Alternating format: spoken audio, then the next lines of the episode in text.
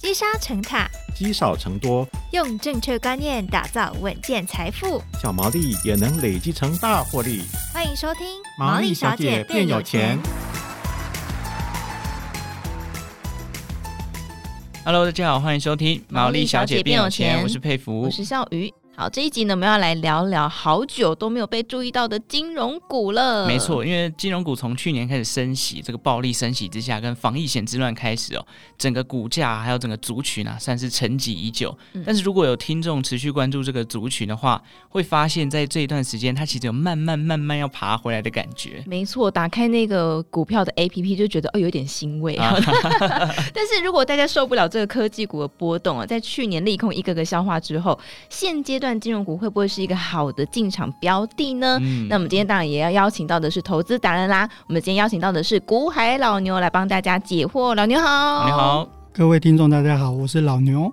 我们就来回顾一下二零二二年整个金融股的惨况好了。从这个联准会暴力升息之后，那台湾央行也跟进嘛。接下来就有一个防疫险之乱，整个金融业的表现其实是算是蛮惨淡的。证券股的这个状况呢，又因为市场的成交量萎缩，导致它的获利受到影响了。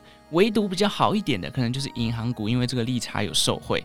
那我想问一下老牛，就目前的情况看起来，金融股的获利有逐渐复苏吧？您的观察是什么样子？我的观察哦，刚刚主持人讲得很好，就是。如果是金融股的话，大概会分成三类了。第一个当然就是属于寿险相关的金融股，然后第二类是银行相关的金融股，是那第三类是证券相关的金融股。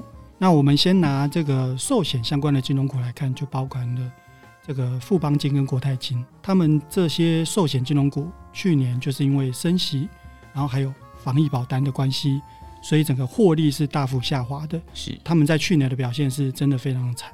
那不过呢，我们可以看到说，诶，防疫保单它在今年的四月已经算完全的归零了，所以没有再去做理赔这个动作。嗯，所以可以看到说，四月之后这些寿险寿险的金融股，它的获利已经慢慢好转了。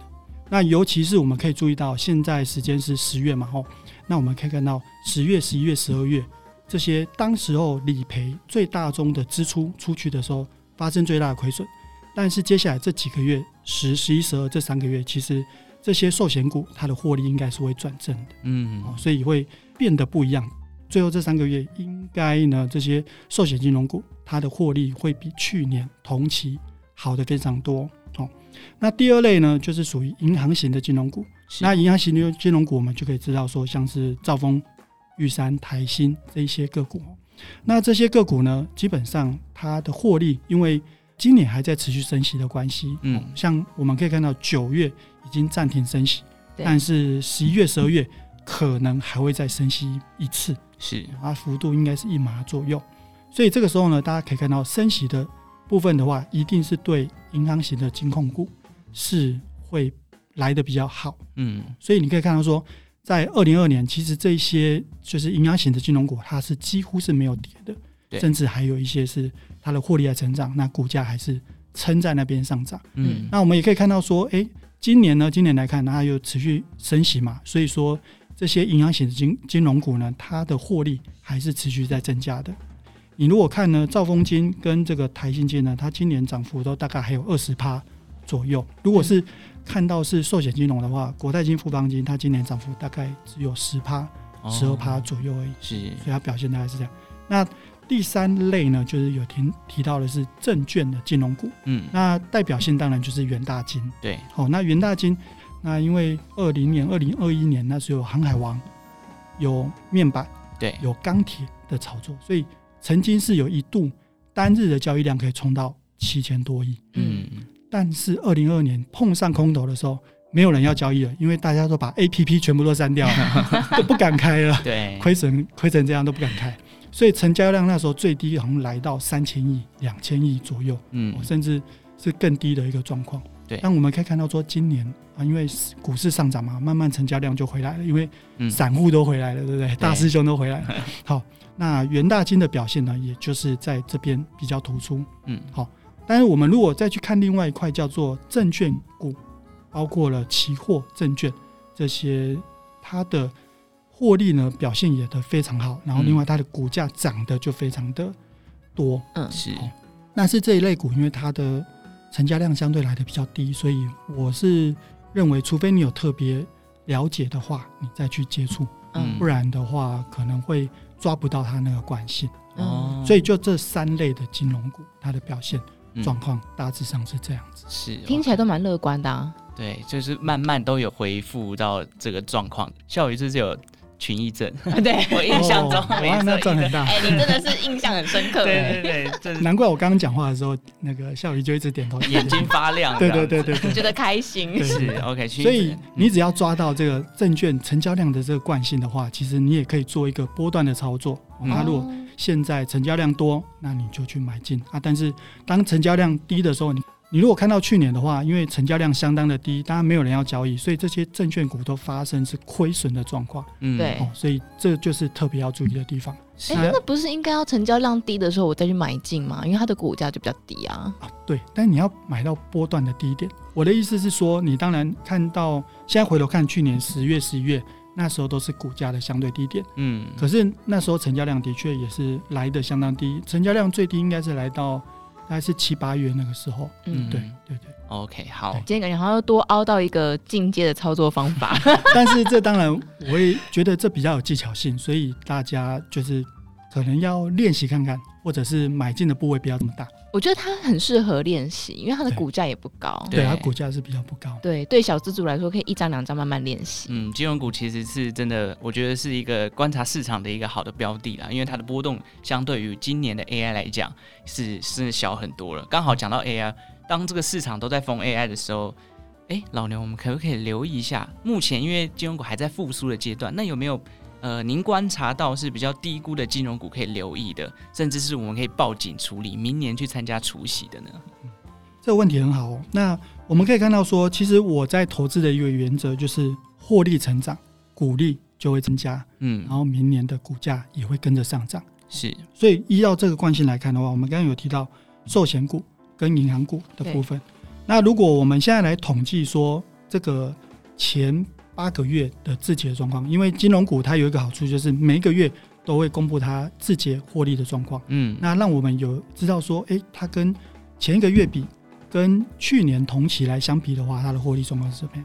那我们如果来看前八个月的获利的状况的话，其实已经有七家金融股，嗯，今年才过了三分之二，对，结果呢，它的获利已经超过了去年的状况，今年肯定躺着赚，嗯，嗯，一定比去年好了 一。定比去年好。还是因为去年基期太低了。对，因为也是去年基期太低。这七家呢，哦，分别是富邦、国泰、元大、兆丰、国票、中信金，然后还有另外一家银行股是叫金城银。哦，嗯金城银，大家可以看到，刚刚有提到说，如果是寿险相关的话，那就是富邦金跟国泰金；是，那如果是银行相关的话，是兆丰金这样子。对哦然后证券相关就是元大金。所以这些公司你可以预期说，它接下来就是躺着赚，嗯然后它配的股利一定会比去年去年还要多。嗯，所以投资人也可以躺着赚。哎对啊，他们的它金融股波动比较小啊，它的获利比较稳定，所以呢，基本上长期投资都一定会赚钱的、确是实，，但是如果没有上到 AI 的车，就譬如说你昨去年是报富邦跟国泰这种寿险股，在很惨烈的时候，哎，真的是不要砍掉。你看，像今年因为去年基期低的关系，今年就开始慢慢要有一个复苏的一个状况了。对那当然，因为我们在录音的当下已经进入十月份了，就像进入到第四季，有没有什么方法？因为老牛好像有在自己的 YouTube 频道分享过，呃，有去预测这个关谷股利的一个方法，这个部分能跟我们分享一下吗？好，这个部分的话，我跟大家先说明一下，大家可以知道说，关谷的话有四金二银嘛，哦，就包括啊兆丰金、华南金、第一金、张银、台企银这些公司哦，金融股。那它因为属于关谷的部分，所以呢，它必须得要在前一年的九月、八月底、九月的时候有一个明年的预算预算书哦，就说我今年要，诶，例如说我要发多少股利哦，那我就看到说，诶，发多少股利这个讯息，它会写在这个资料里面，嗯，所以我就会去找说，诶，那我们来看一下说，他预估今年会发多少。是，哦啊，例如说我们可以看到说，诶，像兆丰金，它可能预估今年的现金股利会发一点四元，那我们刚刚有提到兆丰金前八月的获利已经比去年还要多，所以它的股利呃，我们预估一定会比去年发的还要多。对，好，所以我们用这样子去做推推测。嗯，所以大家可以到呃我的 YouTube 影片那边看详细的这个操作的步骤，然后我怎么跟你讲说怎么样去做查询。另外呢，预估这就是四金二银，它明年预估的股利是多少？嗯，好，那、啊、当然这边呢只能跟你讲说它是预估的值，所以不一定完全正确啊，只是说我们来做一个参考哦，它基本上。会发多啊，不会发少哦，会变多不会变少，对，会发多不会发少，哦、有一个惯性在啊。当然，你说发的一模一样，呃，我去看了前五年的资料，其实不一定，嗯，但是呢，基本上他们都是用一个很保守的方式去做预估的。哎，你如果发少了，人民会不开心；他发多一点，就当然就是说，哎，这是正绩这样子。是，哎，那老牛每一年都会去预估一下明年的金融股，或是你手上持股的这个配息状况吗？哦，会。哦哦，所以刚刚有提到金融股，它每个月都会有一个字节获利嘛。是，所以当我大概在十二月的时候，十二月十号之前，它会公布就是前十一个月的，就是获利。那我这个时候，因为通常十二月通常是就是金融股它是打呆的时候，所以它的诶。嗯打呆是什么？打呆账的意思哦，打呆账哦，打呆账啊，对，因为账面上会有有一些呆账的部分，哦、所以它的获利呢可能会相对于比较不好预估。那但是你可以参考前一年的资料。嗯，所以当在十二月十号的时候，它公布已经公布前十一个月的数据的时候，我再加上去年的十二月，哦，然后再做一些推估。哦，那我这个时候我有十二月，等于是预一整年的获利的资料的时候，我来推估说，那这些金融股它。明年会发多少？当然，有时候我会被骂说：“哎、欸，你这都预估嘛，猜的啊，又不一定正确，啊，看的有什么用？”嗯，但是预估就像我们做计划一样，就是你要去做一个计划，说：“哎、欸，它大概会发多少？”那你来预估说：“哎、欸，什么时候会落到一个便宜价的区间？”嗯，哦，那我们那个时候再来做买进就可以了。所以我喜欢好做好计划，再跟明年啊、哦，可能三月的时候，它正式公布股息的状况，那这个时候来做一些比较。那之后我会再做一些调整。那隔年又可以再做这样子预估。哎、嗯欸，那老牛有预过，就是预估完之后就落差非常大的情况吗？有，也有。有。你怎么那么诚实？怕被骂。好，就是像去年哦，大家就知道说金融股的获利状况不好。对。那有两家公司不发股利。嗯。这两家，第一个是开发金，第二个是国票金。我就有其中一家，对啊，我我也有，你有。好，那还有一家是星光金，星光金我们就不要讲了，然后星光金那个不要讲。啊。当然，这个就是因为他们公司自己的决策，然后其实我我只能说，金管会已经开了大门给你，你要怎么发，你要从过去的这些呃累积下来口袋里的钱拿出来发都没关系，但是这些公司他们还是自己决定说不要发，嗯，那没办法，那你说这种。状况好，那我我是预估错了，没错。以结论来讲是这样啦，但是过程当中你那些细节你也要去把它注意起来，到底是发生什么事？嗯、是 OK。所以其实像去年尽管会有开了一个资本攻击，但是就像老牛讲的，我们的预估其实最终还是要回归到这个呃公司他们自己的权益嘛。这个对他们怎么发，这个不是我们这个小股民可以去 去干涉的。当然就是有过去的呃历史经验去做一个回推，其实对于未来这家公司在呃盈余的分配上面啊，或者它值利率上，你会比较有一个呃可能概念，那你会比较好抓到它的一个预估价格。那当然刚刚老牛讲到这个关谷的四金二银。我想问一个比较直接的问题，因为股民都喜欢人家给他鱼吃嘛。所以 老牛在这四斤鳄鱼的预估当中，你有没有觉得哪一家的这个鼓励让你觉得哇，真的是太甜了？我会认为兆丰不错，兆丰金，对对对、嗯、啊。但是比如我现在看它，当然因为它今年涨二十七趴，是，所以它的话这样算起来，它大概只有。三趴四趴左右，殖利率三对，殖殖利率三到四趴，嗯嗯，对啊，但是我们可以看到，就兆丰金真的还是非常的稳，嗯，它去年还是涨的，然后去年呢就差不多持平，至少人家跌二十趴，它没有跟着跌，另外获利没有掉下来，然后还有这个今年又看到获利成长的状况，呃，难怪大家说就是兆丰金是也是吃信仰的，就是还是很多股民喜欢它，然后它的股价至少真的是有一个支撑在。他怎么那么厉害啊？我之前听过有人讲，是因为它的美元的存底很多。那因为美元不管的一直在升值嘛，尤其现在美元指数这么高，美元是现在世界上非常强的货币，加上联准会又狂升息，那对于它的整个获利可能就有相对的帮助了。嗯、那当然讲到这一块，我就想问一下老牛，就是除了关注这个个股的，不管是配息啊，它的每每个月的字节这些获利的资讯之外，老牛还会配合市场的哪些消息去分析整个金融产业的变化呢？其实大部分的刚刚主持人有讲过，那我等一下再补充一些我自己的一些看法。第一个，刚刚有提到利率政策一定是跟这个升息降息，嗯。哦，因为现在大家都在等升息的尾声，准备明年要做降息，嗯。对，啊，但一直看不到到底 到底该怎么样，要问打电话，真的要打电话问一下包尔，到底要搞不好他也不知道，我们的电话真的很威耶，你知道吗？可以到处勾凹，对对对，所以所以这个真的要看联储会那边的决定。那我想台湾这边的央行还是相对比较保守，然后就是应该是不太敢说轻易的做降息哦。所以基本上我们都是跟着美国、英国、欧洲那边去走。嗯，那所以我们继续关注这个升息降息的这个利率政策。是，当然我们可以看到说，在每一年的七月的时候，因为金融股他们会收到，他们会。拿投资人的钱去投资其他公司或者是一些债券。Anyway，嗯，好，那七月的时候通常都是股利进账的一个旺季啊，所以这个时候可以看到说它的获利会突然跳起来。嗯，可以看到突然跳起来。那还有刚刚有提到十二月的部分是年底打呆账的时候，就十一、十二月的时候，你会看到某一些呃金融股它的获利突然掉下来。是，啊，那个时候就是他会去看说，哎、欸，可能这一笔债。要还的几率比较低，所以还会拿一些哦，拿一些获利去抵哦，就是打把这些呆档把它打打掉。嗯、哦，那另外一个，我觉得这一两年很重要的事情就是并购。哦，并并购金融股金金并，嗯，这件事情很重要。那为什么说很重要？一开始是开发金并掉中寿，嗯，哦，那我就吃到这个红利，嗯，整个就是去买开发金啊，股价涨到二十元哦，赚赚一百趴，嗯，好。所以后来我就很注意到这样子并购的消息。是，那接下来我们又可以看到，像去年是富邦并掉日升金，所以原本从十五家金控股变成十四家金控股，哦，所以这是第二个。那接下来呢？当然还有有成功案例，也有失败的案例。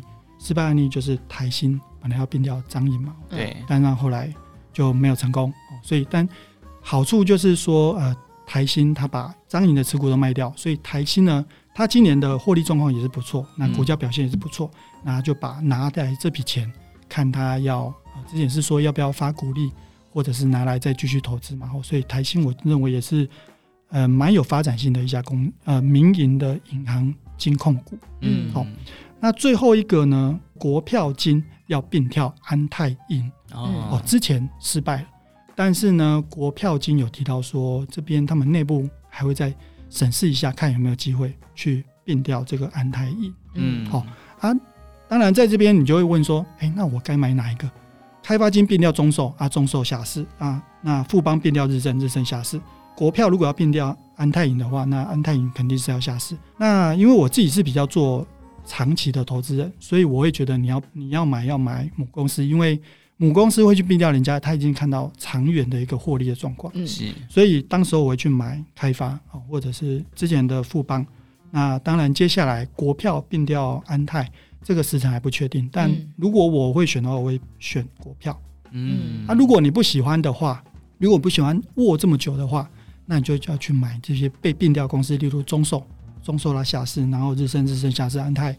安泰如果被并掉，安泰会被下市。嗯，那这些公司你要记得，他们去买一定会比市价高十五到二十趴左右，嗯，这是一个标准，哦。所以你至少可以赚到一根涨停板。对啊，但是中间的波动你就不知道，中间波动啊，嗯。但是消息一出来，通常会有一根涨停板。那你如果想说，哎，我不想抱那么久，那你就去找这个像消息可能快出来，或者是它股价在相对低点的时候去介入，嗯，比较好。没关系，我们可以两种都买，也可以不做选择。对对对，小孩子才做选择。对对对，我们大人全都买啊，金融股那么便宜。对，OK，好，所以这是消息面跟利率决策的层面都可以去留意，对对对。好，那我觉得最后还是要问一下，因为其实现在这个节骨眼谈金融股，可能有些投资人就觉得啊，我我都在买 AI，我还还有时间去管金融股？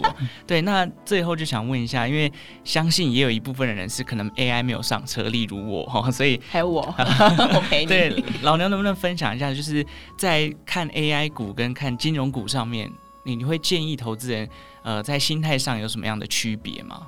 我在前一本书有提到，我很喜欢四种类股，然后那其中金融股就是叫做金身不倒股，它是以防御为主的这些个股，是，所以我自己还是持有一部分的金融股，它是属于防御，它就是大到不能倒。那当然，哎，它大家也可以看到，它碰到这种就是升息降息哦的影响会比较大哦，所以，但是我认为它还是主要还是防御性为主，它波动比较小。另外，它股价也比较低，嗯，哦所以很多投资人喜欢。那 AI 呢？就是我讲的，其实 AI 股呢，某一层面就是我我之前在书里面写的高值利率定存股，对，像当时我有提到英业大、光宝科、敦洋科，嗯，这些都是今年飙 飙涨到翻的，对对对。所以呢，刚好这种就是比较偏题材，然后那我本来就喜欢。以防御为主，以防守为主，然后再去寻找成长。如果你是投资 AI 股的话，我是觉得像这种高值利率的个股呢，它其实长期市场上面的价格都是低于它的价值，也就是说，它本身公司的价值很高，嗯，只是它一时之间没有被市场发现，嗯而已。哦，所以呢，我自己还是蛮喜欢这种高值利率哦，然后它有防御性，然后另外它只要吃到某一种题材。例如说啊，电动车啊，绿能哦，或者是像这种诶、欸、半导体哦，这些一些产业的消息面，它马上虽然说获利没有上来，但是它马上股价就跟着飙涨上去。嗯、哦，所以我自己觉得，在这边你可能觉得说啊，没有买到 AI 股，好可惜，它都在涨翻，然后金融股还在地上爬，对那种感觉哈、哦。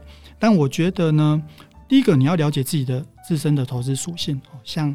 去年你要想说去年股价跌成这样，因为好，我讲那一天，哦，我还在看说那个电动车特斯拉的今年涨幅。你如果你如果因为一般的投资人他的记忆是会比较短的，嗯，因为如果直接单看说它今年的表现是涨了一百三十二趴，它去年跌了五成，所以今年要涨一倍，它才能够回到它原本的价位。所以你如果用这样子来看的话，诶，它在跌五十趴的时候，你还能够抱得住吗？嗯，现在因为我先听到一百三十这个数字，我就会觉得五十趴亏损可以啊，它股价掉可以哦，所以但是我们讲说，你要先了解自己的投资属性。如果你不喜欢这么大的波动，甚至有些人只搞得懂四个数字，就是说，哎，你不要跟我讲那么多，你只要跟我讲四四个 股票代号，股票代号就好了，然后我去买这样就好了。哦，嗯，那有些人都是喜欢这样子啊。如果你没有搞清楚，像跌下来的时候，你也不知道为什么跌，它涨上去的时候，你也不知道。怎么涨？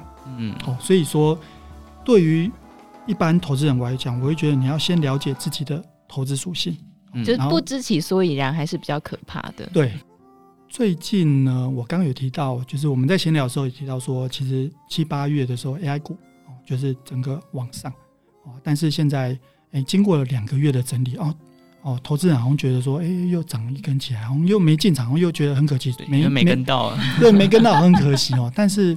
昨天有一个网友，他就问我说：“哎，老牛老牛，你觉得这一家呃圈圈好圈圈这一家公司怎么样？”那我就说：“哎，这家公司你熟悉吗？”